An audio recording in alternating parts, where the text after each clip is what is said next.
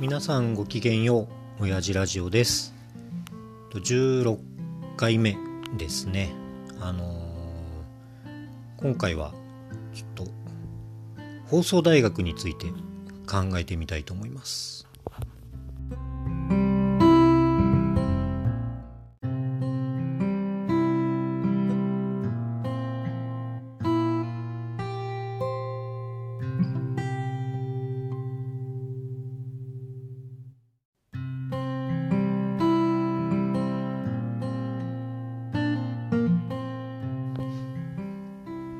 あの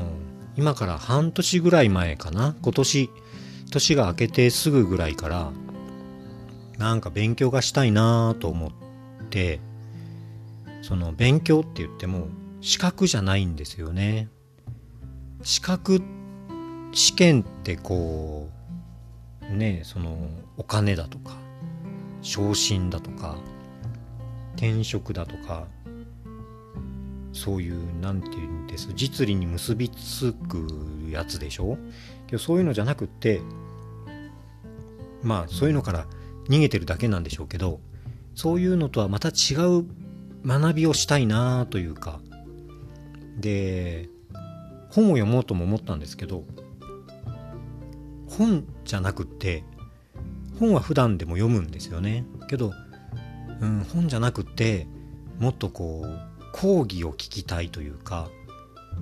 例えば大学の一般聴講生みたいなのになって講義を受けに行けれたりしたらいいんでしょうけどあの田舎住まいなんでそういうのもできないしなんかないかなと思ったらあ放送大学ってのがあんじゃんと思って、まあ、前からちょっと興味があったんで、うん、どういうのがあんのかなと思って見たことはあるんですけどなんかその時はしっくりくるものがなくって、まあ、やめたんだったかな。でも今回ちょっと本腰を入れて改めて見てみたらなんか面白そうなのがいくつかあるんですよね。で自分は地理が好きでまあ地図が好きなんで、まあ、今までも誕生日プレゼントに地図をもらってたりとかもするしもう何て言うんですか一日見てられるというか雨の日は半日地図見て遊ぶみたいな、まあ、毎年センター試験の時期には地理 B の問題が新聞に載ってくるんで解くしっていうぐらいのまあライトな地理好きなんですけどまだちゃんと高校の時も選択教科が日本史だったりしたんで地理の勉強ってしたことがないと思ってで探したら現代文人文地理学現代人文地理学っていう講義が入門用としてあるんですってあるんですってっていうかあるんですよ。でこれを受けてみたいと思ってであわよくばもっといくつか講座を受けてみようかと思ってちょっとお金の点を探しあの調べてみたら入学金プラス1つの講座を受けるのに1万8000円かかるんですよね。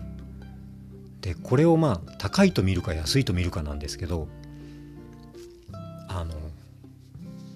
半年で1万8000円なんですよ。結構高えなとか思ったけど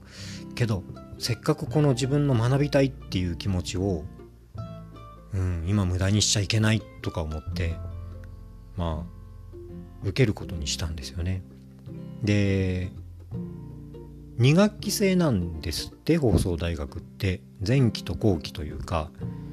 うん。だからん？4月始まりの春講座と、まあ、秋に始まる秋冬の講座か。で2学期制なんであだったら半年遊べるじゃんこれでと思って。半年遊べて1万8000円だったら安いよなとか思って。受けたんですけど実はね4月開校で7月半ばに試験で実質4月の半ばから始まったから5673ヶ月間しか遊べないんですよね。で思ってたより期間が短いなとか思ってであとちょうど4月からって走ったり自転車乗ったりするにもいい季節だったんでちょっと失敗したなって後押しを持ってなんだか休みの日は走ったり自転車乗ったりもしたいしその講義なんかも聴講したりとかした下読みするとか教科書の。あこれはちょっと失敗したな冬にすればよかったなと思ったんですけどね。まあ先日無事に無事にというか試験も解き終わって今日回答を送るんですけどどうかな？受かってるかな？その問題も記述式なのかなと思ったら択一マークシート方式だったりしてなんかちょっと思ってたのと違うなとかも思いつつまあうん久しぶりに勉強っていうものをして楽しかったなっていう思いもあるしこの後これが基礎の授業だったんでまあ中級上級というか応用の講座なんかもあるみたいなんですけど。まあ半年間やってみて楽しいけどその楽しさに対して1万8000円っていう値段がどうなんだろうって。でうーん。割とねいろんな時間をちょっとずつなんか犠牲にしてるような気もするし。いや別にぼーっとしてる時間の方が多いんで。実際は本当は犠牲になんかしてないんでしょうけどこれをじゃあずっと続けるかなっていうと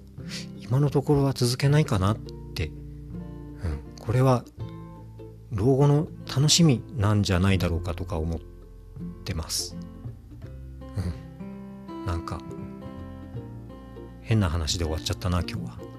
まあいつもそうか。